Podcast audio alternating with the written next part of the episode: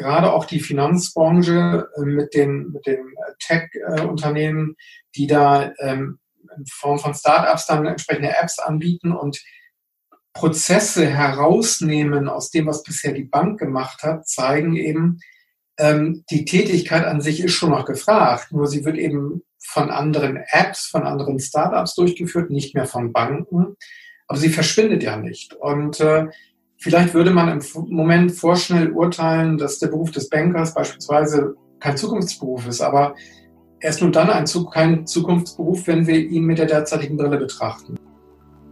Moin moin und herzlich willkommen bei Shift Your Career, dem Interview-Podcast für Menschen, die etwas an ihrem Berufsleben verändern möchten. Mein Name ist Marcel und ich spreche für dich mit erfahrenen Karrierecoaches, mit Glücksforschern, Entrepreneuren und Künstlern, Experten der neuen Arbeitswelt und den Leuten, denen bereits ein Quereinstieg geglückt ist. Egal, ob du dich aus der Festanstellung neu orientieren möchtest, mit der Teilzeit liebäugelst oder planst als Selbstständiger richtig durchzustarten. Hier gewinnst du Klarheit für dein Leben und deine berufliche Zukunft. Zukunft der Arbeit. Wie sieht sie nun aus, die Übernahme der künstlichen Intelligenz? Welche Berufe haben in wenigen Jahren noch Bestand und welche sind vielleicht akut gefährdet? In der heutigen Folge habe ich mit Dr. Ole Wintermann von der Bertelsmann Stiftung gesprochen. Der Volkswirt leitet das Projekt Zukunft der Arbeit und beschäftigt sich fast täglich mit genau diesen Fragen. Herr Wintermann erklärt, warum man in diesem Zusammenhang die Begriffe Beruf und Tätigkeit klar voneinander trennen muss wie unser Bildungssystem im Hinblick auf die Anforderungen aufgestellt ist und welche Kompetenzen noch relevanter sein werden. Auf Wunsch von meinem Gast möchte ich an dieser Stelle erwähnen, dass es sich bei allem Gesagten um die persönliche Meinung von Herrn Wintermann und nicht um die der Bertelsmann Stiftung handelt. Dazu noch ein weiterer Hinweis. Der Shift Your Career Podcast macht eine kleine Sommerpause. Bitte also nicht wundern, wenn wir ab kommenden Montag für eine Weile aussetzen. Nun habe ich genug geredet. Ich wünsche dir nun viel Spaß bei diesem Interview. Schönen guten Tag, Herr Wintermann. Herzlich willkommen im Podcast. Ja, moin. Moin. Vielleicht können Sie sich einmal ganz kurz den Hörern vorstellen, wer Sie sind und was Sie tun. Ja, mein Name ist Ole Wintermann. Ich leite bei der Bertelsmann Stiftung das Projekt zur Zukunft der Arbeit und wir befassen uns in dem Projekt seit vier, fünf Jahren mit digitaler Arbeit. Was erwartet uns da? In welche Richtung geht es? Das ist eine spannende Aufgabe. Das ist ein spannendes Thema, das uns alle betrifft. Und äh, davor war ich tätig unter anderem für die Deutsche Angestelltengewerkschaft, äh, für Verdi, ähm, habe in Schweden und Deutschland studiert, bin von Hause aus Volkswirt. Wie sind Sie denn zu so einem Thema gekommen? Also wann hat es sich äh, bei Ihnen so gegeben, dass Sie gesagt haben, dieses Thema Zukunft der Arbeit, da möchte ich gerne tiefer reinschauen, da möchte ich mich auch beruflich mit befassen? Naja, im Grunde genommen ist es so, wie man das auch immer wieder in, in verschiedenen Geschichten hört. Ähm, es war Zufall. Ähm, ich habe vor zehn Jahren ein ähm, internationales Bloggerprojekt äh, in der Stiftung äh, geleitet, Future Challenges ähm, hieß das. Äh, wir haben uns inzwischen ausgegründet als EV, ähm, sind da weiter aktiv, aber das habe ich vor zehn Jahren angefangen in der Stiftung und äh, wir hatten teilweise bis zu 160 Blogger bei uns auf der Plattform in, Tätigkeit und äh, in allen 24 Zeitzonen mehr oder weniger. Und äh, Sie können sich vorstellen, dass ähm, bei einem solchen Blogger-Netzwerk in so vielen Zeitzonen irgendwie ähm, das 9 to 5 an seine Grenzen gerät. Und äh, das ist dann noch relativ schnell passiert. Und ich bekam dann eben spät abends, teilweise in der frühen Nacht, irgendwelche ganz wichtigen Nachfragen, in irgendeiner Form beantwortet werden mussten. Und dann kann man eben nicht sagen, sorry, äh, unsere Mail-Server sind jetzt abgestellt oder ähm, ich, ich arbeite jetzt nicht mehr, sondern da muss man eben anders agieren. Und das waren vier, fünf Jahre, in denen ich das Projekt durchgeführt habe. Und das hat mir im Grunde genommen die Chance gegeben, von ganz vielen spannenden Menschen draußen zu lernen, wie man digital arbeitet nicht? und äh, wie man das als Chance begreift und nicht etwa als, als Risiko, äh, wie man mit digitaler Arbeit seinen Erfahrungshorizont erweitert, ähm, wen man plötzlich alles kontaktieren kann, wen man erreichen kann. Das sind so viele Chancen, die damit verbunden sind, so viele Potenziale. Dann bin ich halt irgendwann gefragt worden, ob ich nicht ein spezielles Projekt eben zur Zukunft der Arbeit machen wollte. Und so bin ich im Grunde genommen tatsächlich ein bisschen zufällig daran gekommen. Sie haben gerade schon das Stichwort genannt, Potenziale. Ähm, welche globalen Trends und welche Chancen sehen Sie denn aktuell, die die Zukunft der Arbeit beeinflussen? Also äh, der Trend ähm, zur Digitalisierung der Arbeit ist natürlich die Digitalisierung an sich, ist natürlich technisch getrieben, das ist ganz klar. Ähm, aber was dabei immer wieder vergessen wird, Technik sind nur 50 Prozent. Die anderen 50 Prozent ähm, ist die Kultur. Und es ist immer wieder zu beobachten, ich weiß nicht, ob es da inzwischen irgendwelche Studien zu gibt, tatsächlich zu diesem Thema. Es ist immer wieder zu beobachten, dass Menschen, die stark einsteigen in dieses digitale Arbeiten, unabhängig von ihrem eigenen Hintergrund, ja, das spielt auch keine Rolle, aber Menschen, ähm, dass wenn sie stark einsteigen, irgendwann an die Frage kommen, für was stehe ich eigentlich? Was treibt mich an? Was ist eigentlich meine Position? Was ist meine Haltung? Äh, um das anschaulich zu machen, wenn Sie in einer Abteilung irgendwo unter vier Hierarchieebenen arbeiten ähm, und etwas erstellen, sei es ein Produkt oder ein Inhalt, dann wenn es irgendwas schief geht, dann, dann kann, können Sie im Grunde genommen immer sagen, da haben doch vier Chefs drauf geguckt, ähm, die hätten das sehen müssen, ich bin nicht schuld. Wenn Sie aber in den sozialen Medien zu Ihrem Beruf etwas posten, dann können Sie nicht sagen, jemand anders ist schuld, sondern Sie müssen selber Verantwortung dafür tragen. Und das, deswegen kommen Sie ganz schnell, das ist nur ein kleines Beispiel, nicht? aber deswegen kommen Sie ganz schnell an die Frage, äh, für was stehe ich, äh, wie weit lehne ich mich aus dem Fenster, was ist meine Haltung? Und wenn Sie die Frage irgendwann für sich beantwortet haben, egal wie die ausgeht, aber wenn Sie die Frage irgendwann für sich beantwortet haben, müssen Sie schauen, ob die berufliche Tätigkeit, die Sie jetzt gerade ausüben, dazu passt. Und es ist einfach zu beobachten, dass in vielen Fällen an der Stelle das dann nicht mehr passt und dass Menschen dann auch von sich aus kündigen, weil sie sagen, ich mache das hier nicht mehr mit. Das ist so ein bisschen der, der Trend auf der individuellen Ebene. Der Trend Digitalisierung der Arbeit auf der systemischen Ebene betrifft natürlich die Globalisierung und den Wettbewerb. Beides nimmt zu durch die Globalisierung. Äh, wir haben jetzt durch Corona einen gewissen ähm, gegensätzlichen Effekt ähm, durch die Lieferkettenproblematik, die jetzt ganz offensichtlich geworden ist.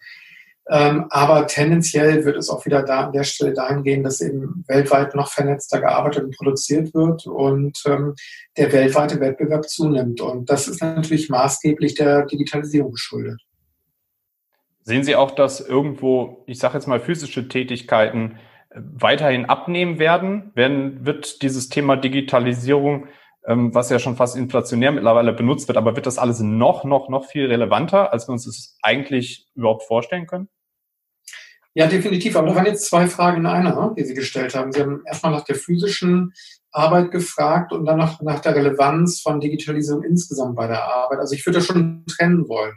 Ähm, die Frage der physischen Arbeit, ähm, auch da ist es ja beispielsweise eine tolle Beobachtung, ähm, wenn man sehen kann, dass ähm, sogenannte Cobots ähm, oder Exoskelette auch unterschiedliche Ansätze sind, das aber dass in beiden Fällen ähm, maschinelle hm, Wesen oder Maschinen ähm, physisch den Menschen unterstützen können, ja, in körperlicher Arbeit und dementsprechend auch die Last für die Menschen geringer wird. Ja, also wenn sie eben in einer Lagerarbeit tätig sind und sie bekommen ein Exoskelett, mit dem sie ähm, Lasten besser tragen können, dann ist das natürlich eine Entlastung an der Stelle. Wenn Sie das gleiche in der Pflege haben, ein Roboter, der Ihnen hilft, ähm, äh, Tragetätigkeiten auszuführen, dann ist es eine Erleichterung, die sie bekommen. Und äh, das kommt häufig zu kurz äh, bei dieser Betrachtung der physischen Arbeit. Und beide Beispiele zeigen aber auch, die Arbeit wird in diesen Fällen nicht überflüssig, sondern sie wird anders zusammengesetzt. Und äh,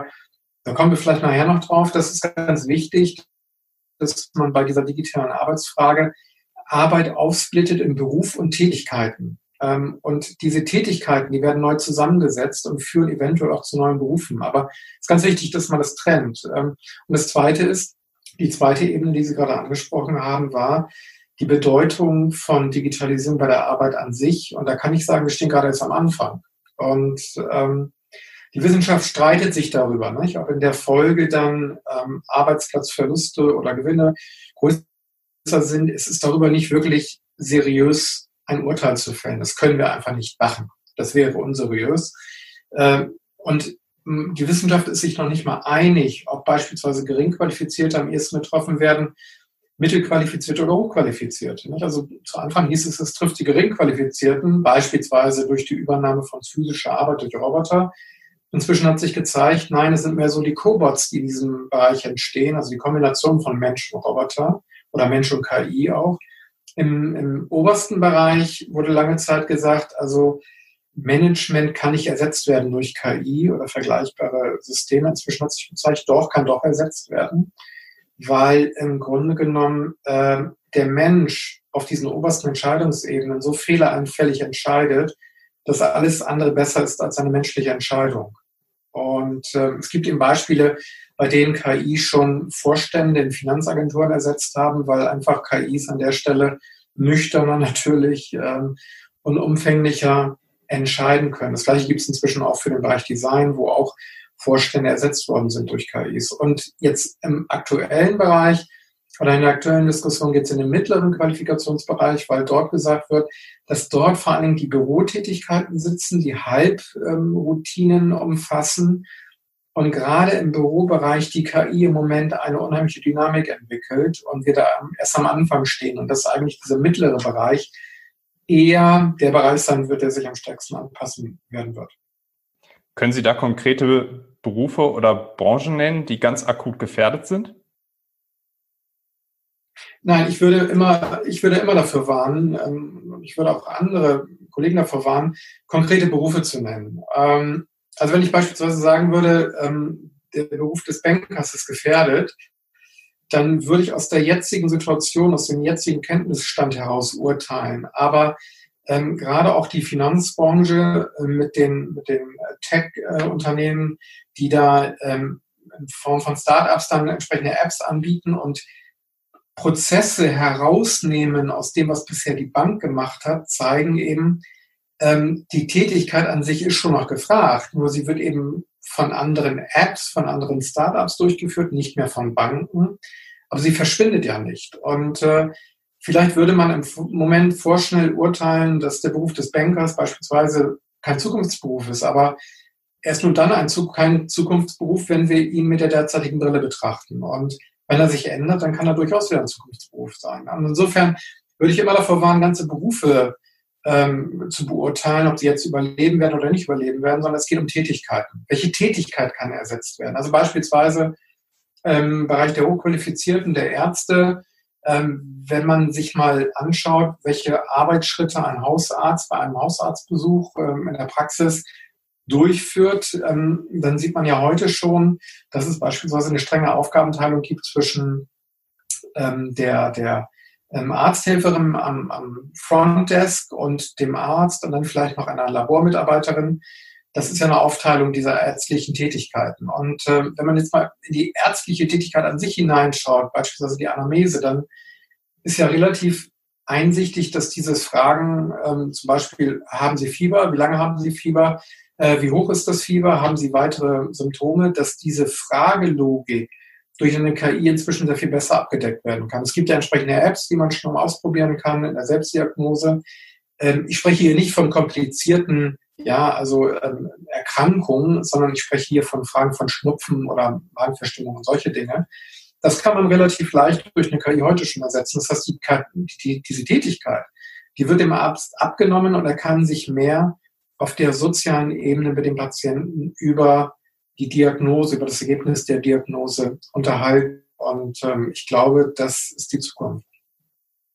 Sie haben jetzt ja gerade schon gesagt, dass Ihre These im Grunde ist, dass die Tätigkeiten sich ändern werden, aber viele äh, Berufe als solche äh, noch Bestand haben.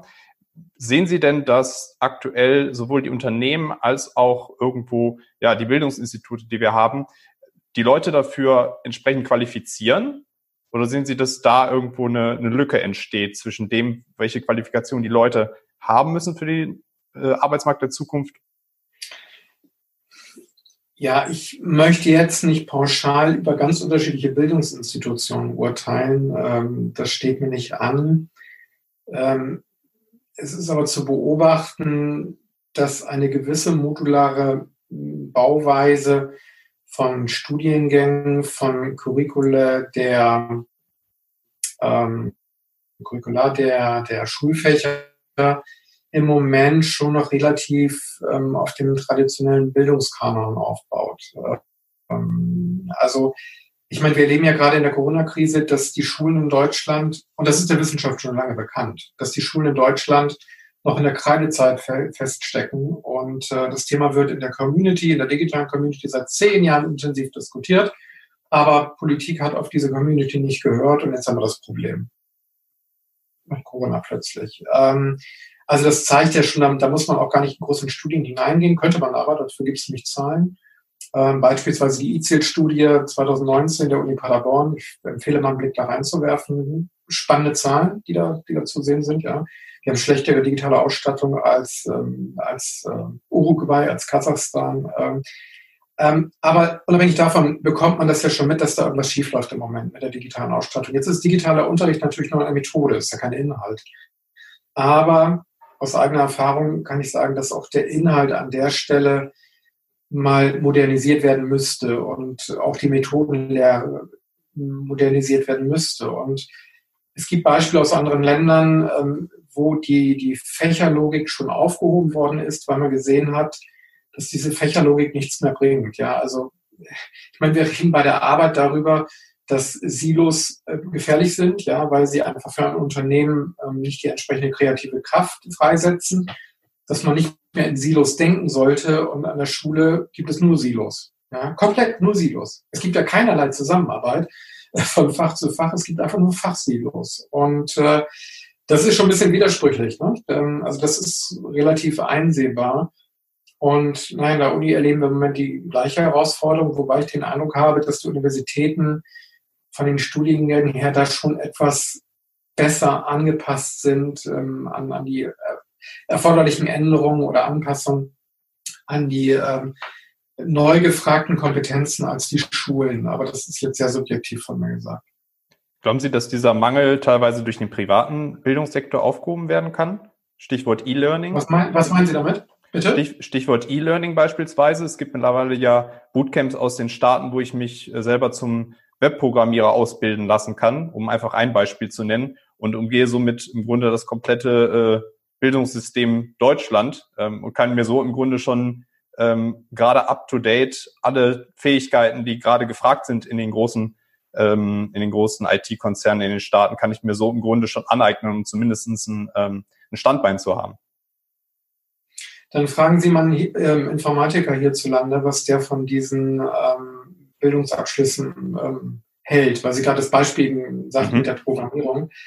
Ähm, also wir haben ja in Deutschland ein anderes Verständnis von Bildung, was die formale Akzeptanz dieser Bildung angeht. Und äh, ich bin mir nicht sicher, ob äh, solche Abschlüsse, äh, die Sie ja gerade angesprochen haben, mhm. ob die in Deutschland in den Unternehmen wirklich so viel zählen. Nicht? Also da habe ich ein bisschen meine Zweifel dran. Also ich meine nicht, wenn Sie, wenn Sie dann innerhalb der Unternehmen äh, vollzogen worden sind. Das ist nicht mein Punkt, sondern wenn ich jetzt privat, ohne irgendwo angestellt zu sein, einen solchen Kurs besuchen würde, ich würde ein Zertifikat bekommen, der, keine Ahnung, University of Hawaii oder was es da gibt, ähm, und ich würde das hier einem Unternehmer im, im KMU-Bereich vorliegen legen. Ich bin mir nicht ganz sicher, ob er das akzeptieren würde.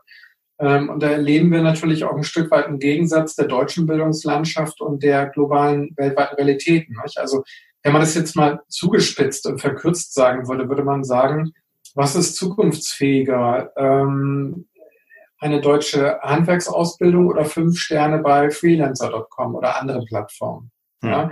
Also diese Sterne, dieses Bewertungssystem ähm, gewinnt natürlich an, an Wichtigkeit und man müsste halt mal eine Studie durchführen, inwiefern deutsche Verbraucher ähm, bei handwerklichen äh, Tätigkeiten, die ausgeführt werden müssen, in deren Eigenheim oder Wohnung sie eher auf deutsche formale Zertifikate achten oder auf die Sterne auf diesen Freelance- oder Handwerkerplattformen. Also wäre eine spannende Analyse. Hm. Jetzt haben wir so schon sehr viel über den Arbeitsmarkt der Zukunft gesprochen und Sie haben schon einige Thesen mit uns geteilt. Sehen Sie denn auch, dass dieser Arbeitsmarkt der Zukunft irgendwo die Gesellschaft beeinflusst? Ähm, Stichwort äh, Arbeitslosenquote oder auch Kultur, wie eingangs mal von Ihnen erwähnt?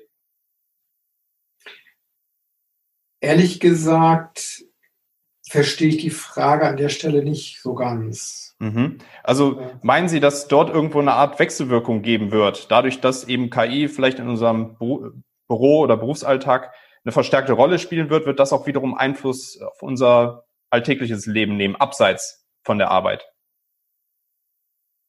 Ja, natürlich. Also dazu haben wir auch gerade eine Studie herausgegeben vor zwei Wochen, eine sehr umfängliche Studie, inwiefern KI den Alltag und die Arbeit und die Bildung ähm, tatsächlich auch betreffen wird. Ähm, und wir haben herausgefunden, dass eigentlich zusammen mit, mit insgesamt 700 Experten, aber wir haben herausgefunden, dass KI natürlich alle drei Bereiche betreffen wird, in unterschiedlicher Weise. Sie haben natürlich an der Stelle immer das Problem, dass Sie von derzeitigen Beobachtungen ausgehen müssen und äh, KI aber durchaus disruptiv entwickelt wird oder auch wirkt. Und deswegen ist dann meistens äh, eine lineare Fortschreibung der derzeitigen Entwicklung nicht so erfolgsversprechend.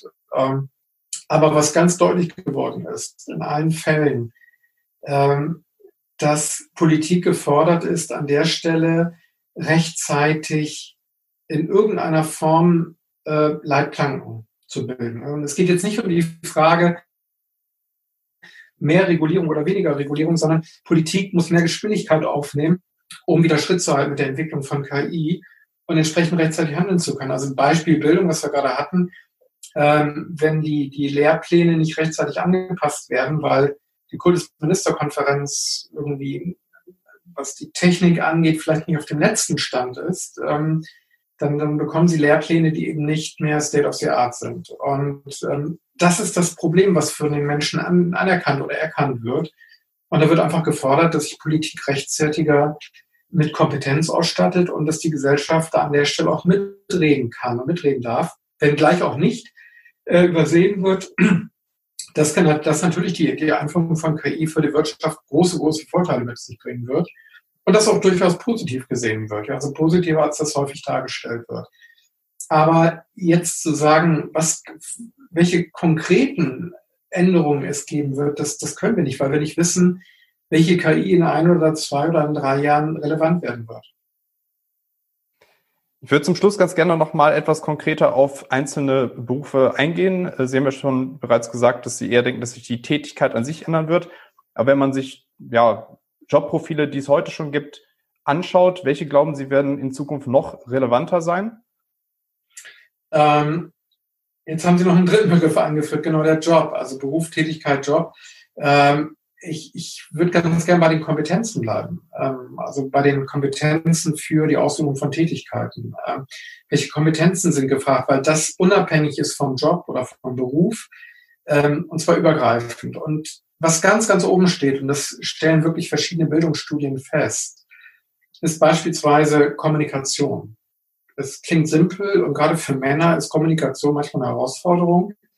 Äh, das sind sicherlich die Frauen ähm, absehbar die Gewinnerinnen dieser Entwicklung, aber Kommunikation wird immer wichtiger. Wir haben immer mehr Informationen zu verarbeiten, Informationen zu verteilen, Informationen zu interpretieren und darüber muss kommuniziert werden. Kommunikation spielt eine immense Rolle. Ähm, das erlebe ich bei uns auch im, im, kleinen Team, was wir da haben. Wir sind sechs Personen und äh, wir kommunizieren täglich auf unterschiedlichsten Kanälen ständig miteinander, weil einfach Entscheidungen getroffen werden müssen, weil Informationen eingeholt werden müssen. Und das erlebe ich natürlich auch bei anderen Kollegen so, das erlebe ich generell in der Arbeitswelt immer mehr.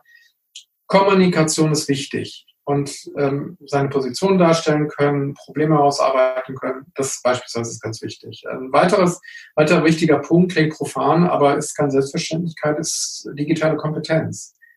Ja, ich muss also wissen, wie ich ein Online-Dokument bearbeite. Ich muss wissen, ich eine Videokonferenz terminiere. Äh, ich muss wissen, wie ich Informationen einordne, die ich über die sozialen Medien bekomme. All das ist wichtig. Und ähm, auch wenn ich mobil arbeite, was ja auch ein, ein großer Trend ist ähm, in der Zukunft, mobiles Arbeiten, und wenn ich das machen will, dann muss ich eben entsprechend auch die Hardware bedienen können. Und ich muss wissen, wo gibt es welches WLAN, brauche ich welche brauche ich irgendeine Verschlüsselung für irgendein WLAN, all diese Dinge muss ich wissen. Und äh, das ist dann beispielsweise digitale Kommunikation. Ein weiterer Bereich, der ganz wichtig werden wird, ist das Kontextualisieren und Einordnen. Ja, ähm, also Entscheidungen können nicht mehr im inhaltsleeren Raum oder, oder luftleeren Raum getroffen werden. Sie, sie müssen immer kontextualisiert und damit begründet und fundiert werden. Und das kommt häufig auch zu kurz. Ja. Ähm, also Beispiel, wenn ich als VW-Vorstand ähm, oder BMW oder was auch immer, wenn ich als Autovorstand eine Entscheidung für oder gegen Elektroautos treffe, dann brauche ich natürlich einen Kontext. Ähm, und äh, ich kann nicht einfach nur als Ingenieur beurteilen oder meins beurteilen zu können, dass wie gut ein Verbrennerauto funktioniert und was man da noch machen kann an Verbesserungen, sondern es kommt darauf an, dass ich auch den gesellschaftlichen Kontext dieser Entscheidung sehe. Ja, also diesen, diesen Umschwung beispielsweise hin zu E-Autos, das ist ja nicht irgendwie vom Himmel gefallen. Ja, also wenn man sich mit dem Thema beschäftigt, dann das war das seit zehn Jahren erkennbar und Vorstände in den Autofirmen haben nicht den Kontext gesehen, sondern haben nur die Technik der Verbrennung gesehen und des Motors gesehen. Deswegen haben sie falsche Entscheidungen getroffen in den letzten zehn Jahren, die jetzt zu dieser Krise mitgeführt haben, die wir gerade beobachten können. Also Kontextualisierung ist ganz wichtig. Ja, vielen, vielen Dank, dass Sie dabei waren, Herr Wintermann. Zum Schluss hätte ich noch eine Bitte an Sie. Könnten Sie bitte den folgenden Satz für sich vervollständigen? Arbeit ist für mich. Arbeit ist für mich die Frage, wer ich selber bin und wofür ich selber stehe. Das ist eine schöne, bündige Antwort zum Schluss. Vielen, vielen Dank, dass Sie dabei waren. Gerne. Dankeschön. Dankeschön. Tschüss. Tschüss.